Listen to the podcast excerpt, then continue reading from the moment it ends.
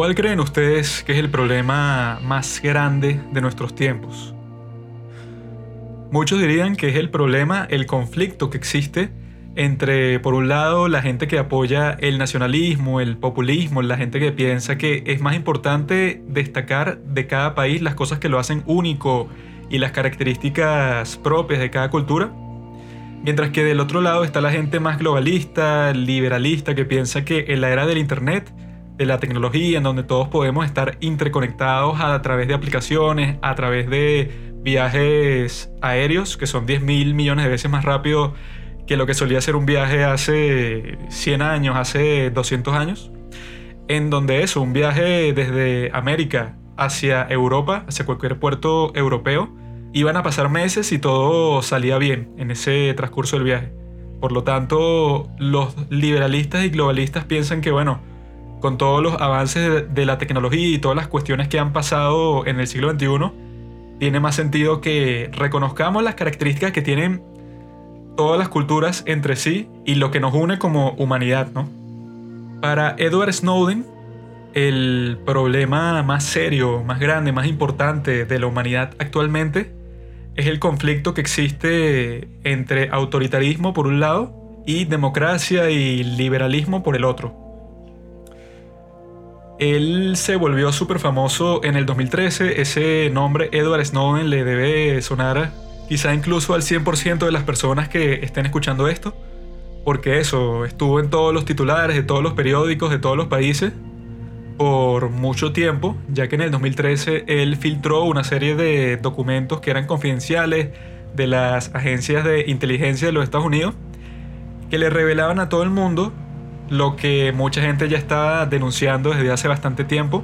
que los Estados Unidos tienen un programa de vigilancia masiva, no solo a sus propios ciudadanos,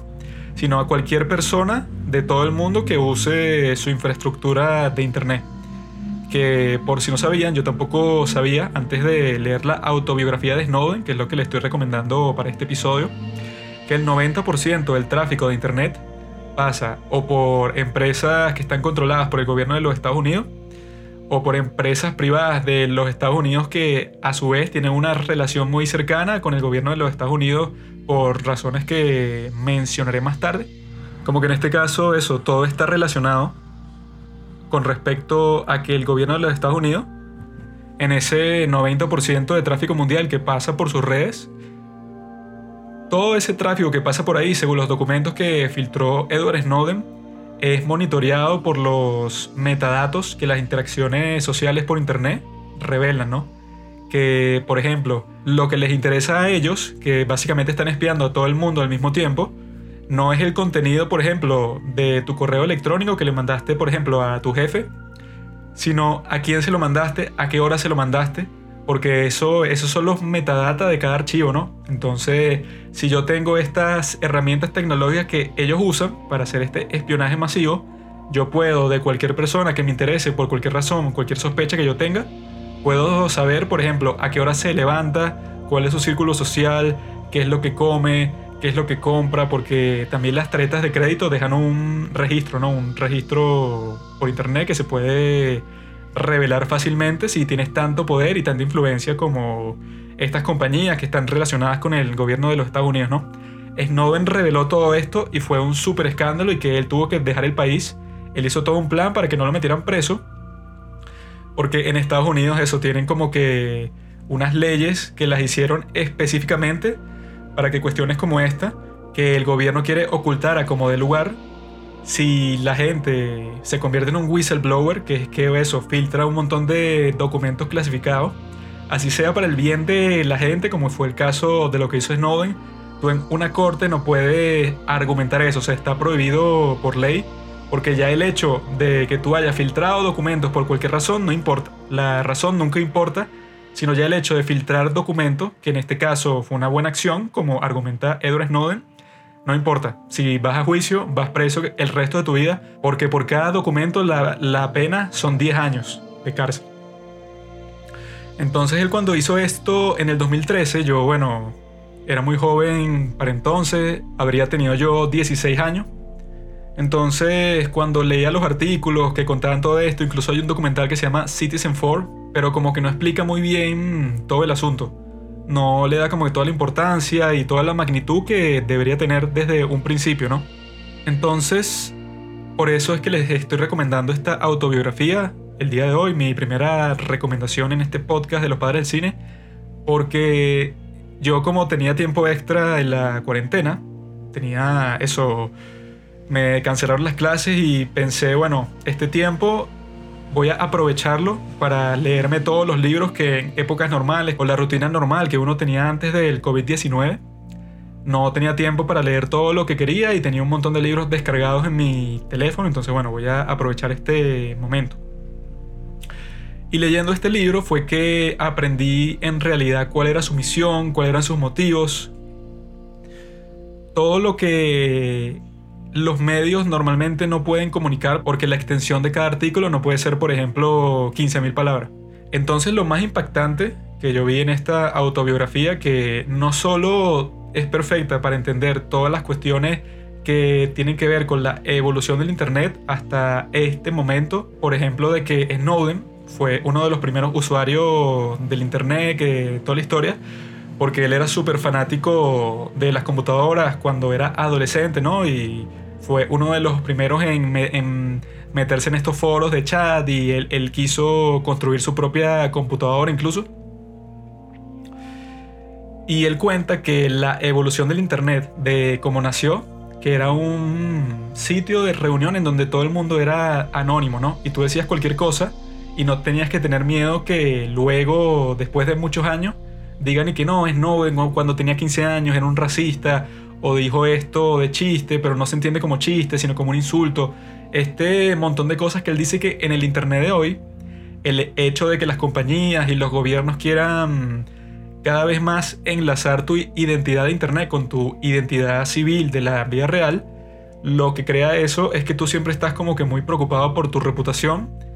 y que cuando tuiteas cualquier cosa, cuando te expresas en general por internet, la gente no perdona, no hay oportunidad de redención en el internet de hoy y se crean estos grupos en los cuales, por ejemplo, si yo digo algo, algo, una posición, quizás soy un adolescente, tengo 13 años y no lo he pensado mucho, digo algo súper escandaloso, que si no, yo apoyo al dictador Mao en China, me encanta, leí un libro de historia sobre él y me encantan sus políticas, viva Mao, por ejemplo, digo algo así,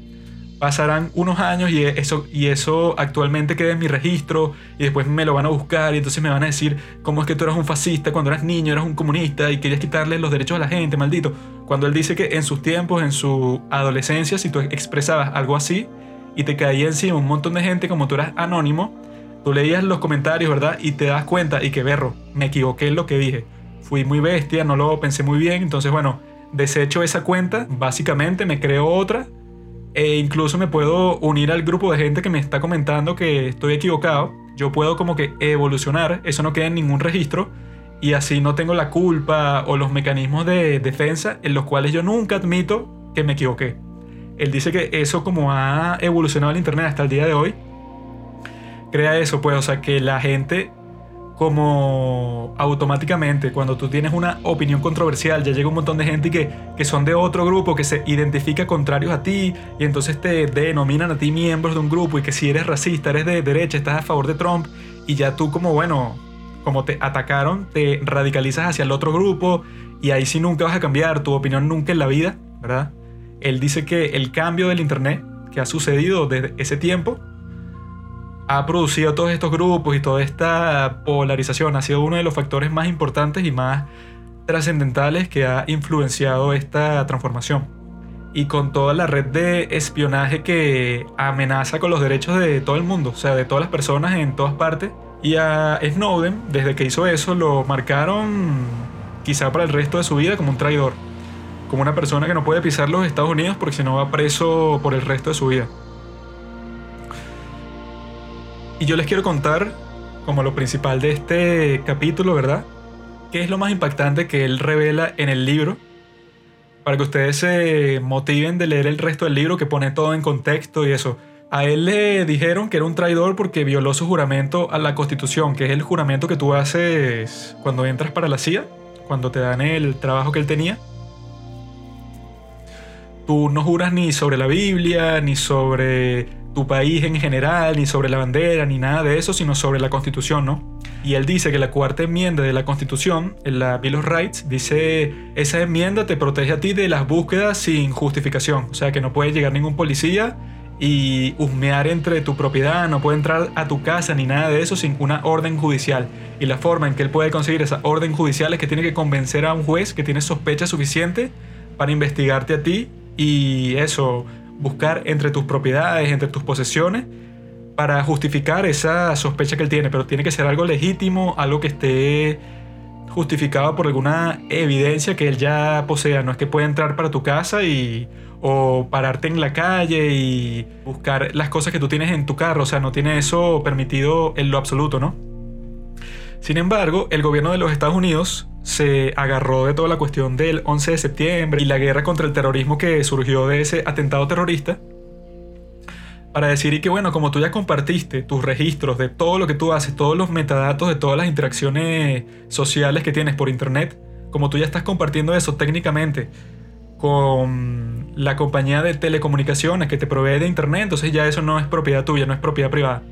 Cuando en realidad los metadatos, las cuestiones que tú publicas, cuando las publicas, con quién te comunicas, que eso es lo que le interesa a estos servicios de inteligencia, eso en términos actuales, si lo comparas con la constitución, cualquier persona con sentido común podría decir eso también está protegido, porque en la actualidad eso cuenta como parte de, de tu propiedad. Pues son los registros que son la base de toda tu privacidad. Pero ellos se agarraron de la interpretación más extrema que pudieron conseguir de la cuarta enmienda para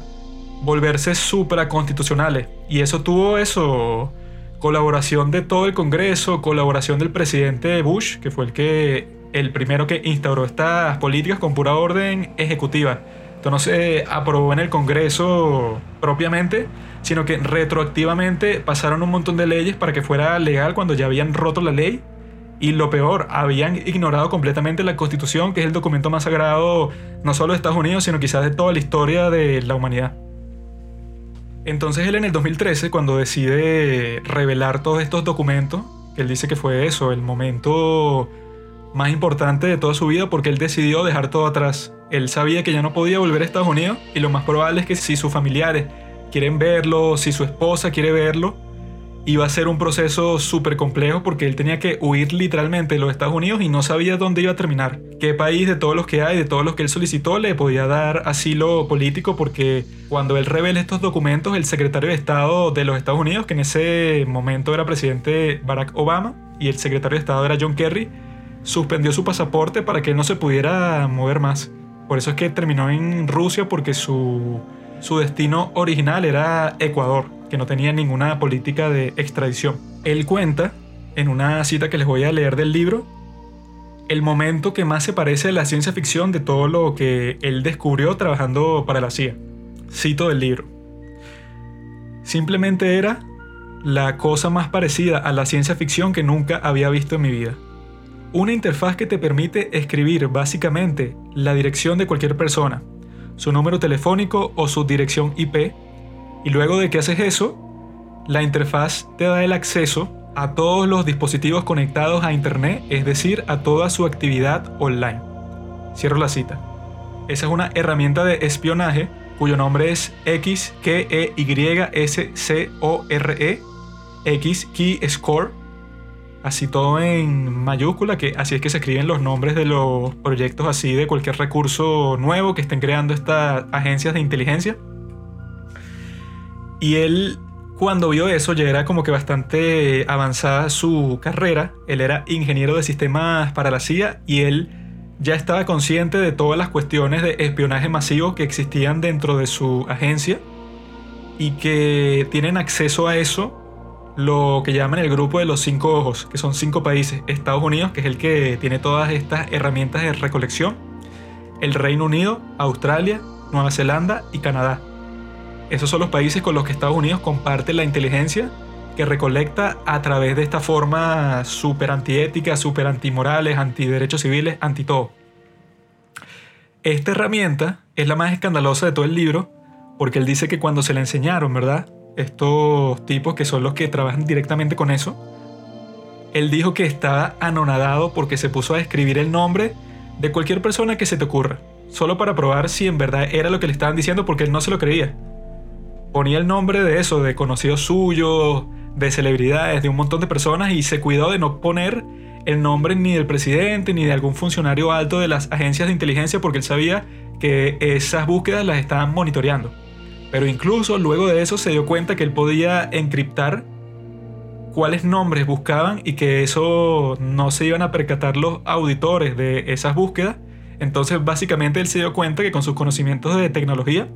que ya lleva mucho tiempo trabajando en la CIA y el tipo era un pro del espionaje básicamente. Había sido espía en una embajada en Suiza, el tipo ya está como que entre los veteranos de la CIA. Sabía cómo funcionaba todo el sistema de espionaje de arriba para abajo. Porque eso, él dice que desde pequeño tenía una pasión por la por los sistemas, por saber cómo funciona algo, las pequeñas partes, cómo entran en armonía todos para llegar a un objetivo, para lograr algo. Entonces él dice que conocía todo el sistema, pero nunca lo había visto en acción tan directamente, ¿no? Entonces cuando ve esta tecnología que se las está mostrando, los empleados incluso le cuentan sin ninguna vergüenza ni nada, que con esa tecnología, ¿verdad? Que está usada para pasarle por encima a la constitución, ¿no? Y ellos la usan, es una práctica que se ha vuelto común en la oficina, para espiar a sus novios o exnovios, exnovias.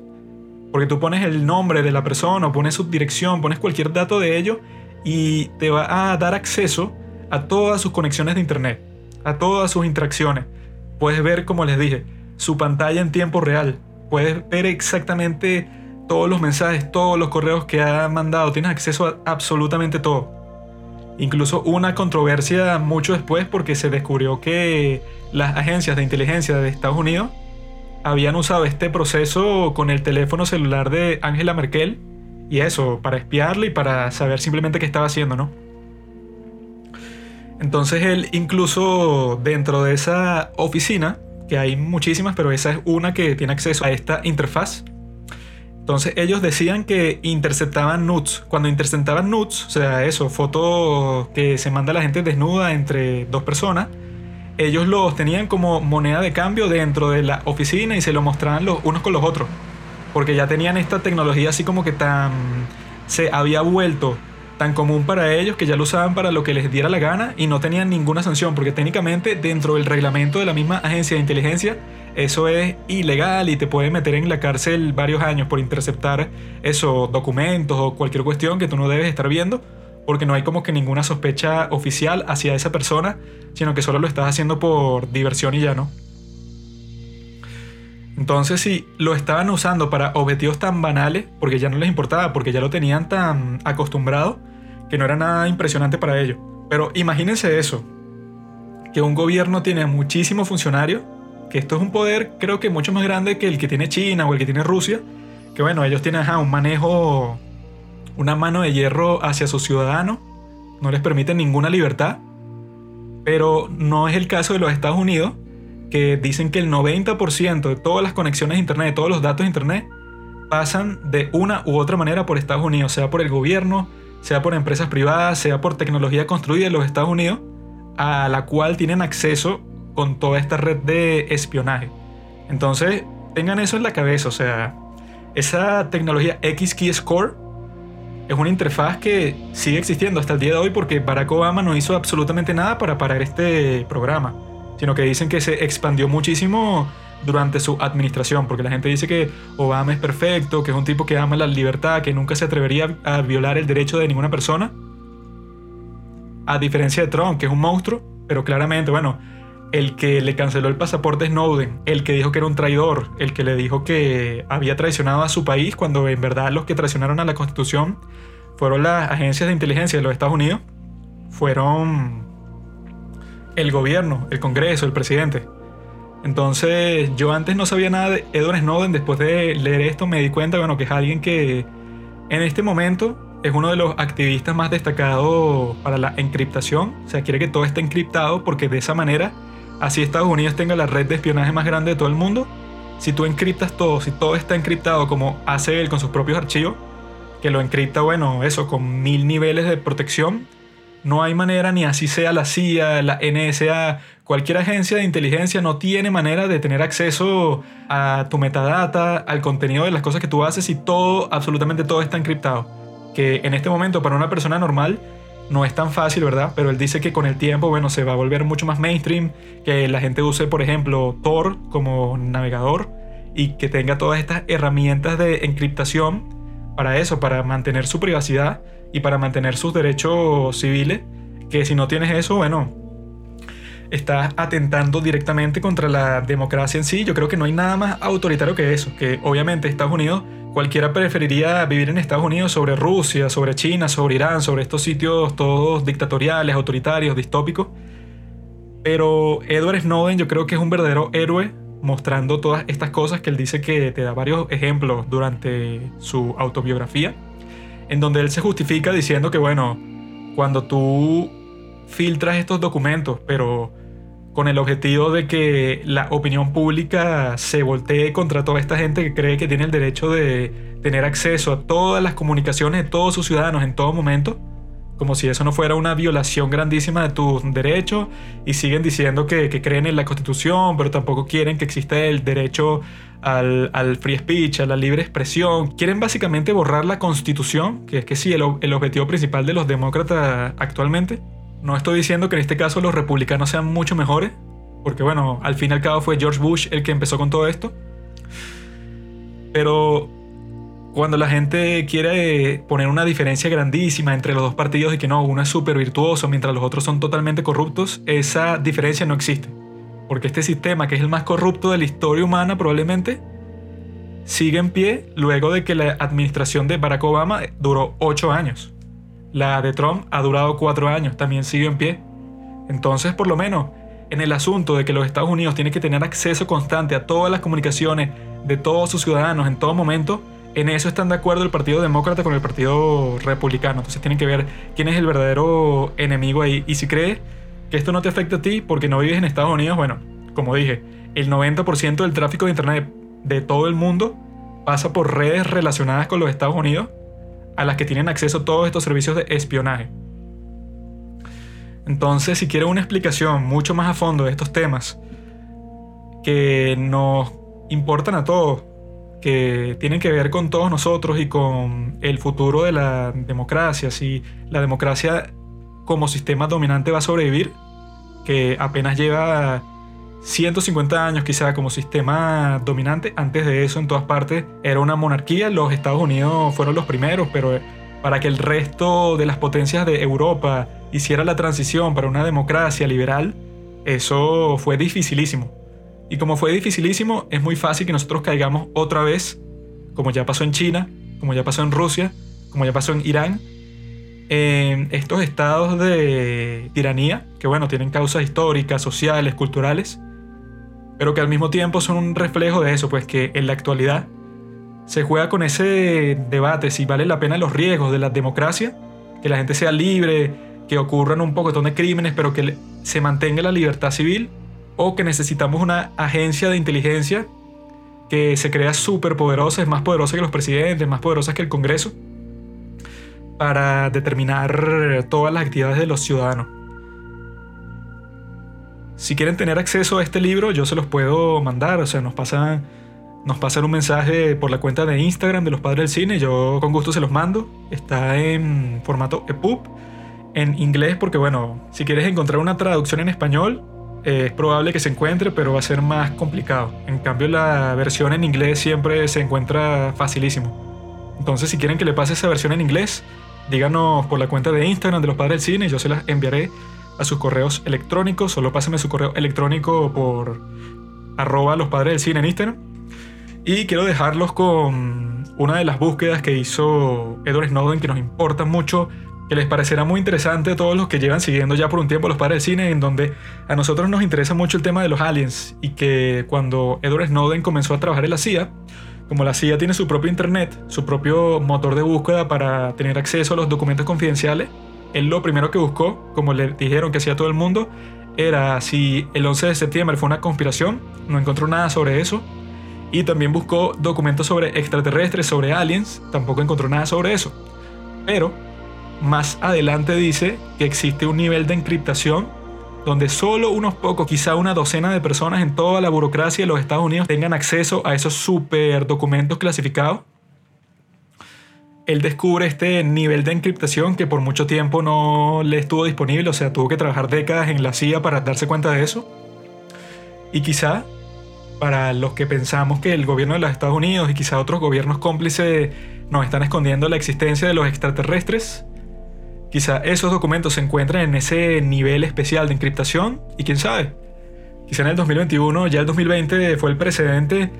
de la locura y de que todo es posible con esta pandemia que ha destruido muchísimas vidas. Bueno, no la pandemia, la cuarentena, porque esta en realidad fue una pandemia. Entonces, quizá en este 2021 por fin veamos que todos estos documentos sean declasificados y la luz llenará el mundo completo, todo el planeta Tierra, y tendremos contacto directo con estos seres que, bueno, si no nos han destruido hasta el momento, cuando probablemente tengan el poder para hacerlo, lo más probable es que vengan en son de paz. Vengan para ayudarnos a avanzar y para quizá darnos un mensaje de que salvemos el mundo, de que no nos dejemos llevar por la tecnología como si no importara más nada. Y eso. Fue un placer eh, comunicarme con ustedes. Espero que les haya gustado mi primera recomendación. Nos vemos en dos semanas, que les recomendaré otro libro de los que me he leído durante esta cuarentena larguísima. Y les deseo buena suerte en sus vidas, en las vidas de sus familiares, de sus seres queridos y de sus hijos y nietos.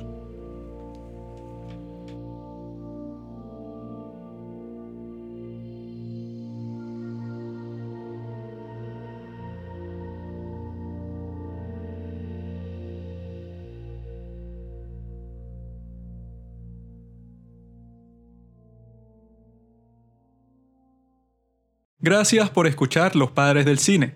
Síguenos en Instagram en arroba los padres del cine para enterarte de los nuevos capítulos que iremos estrenando.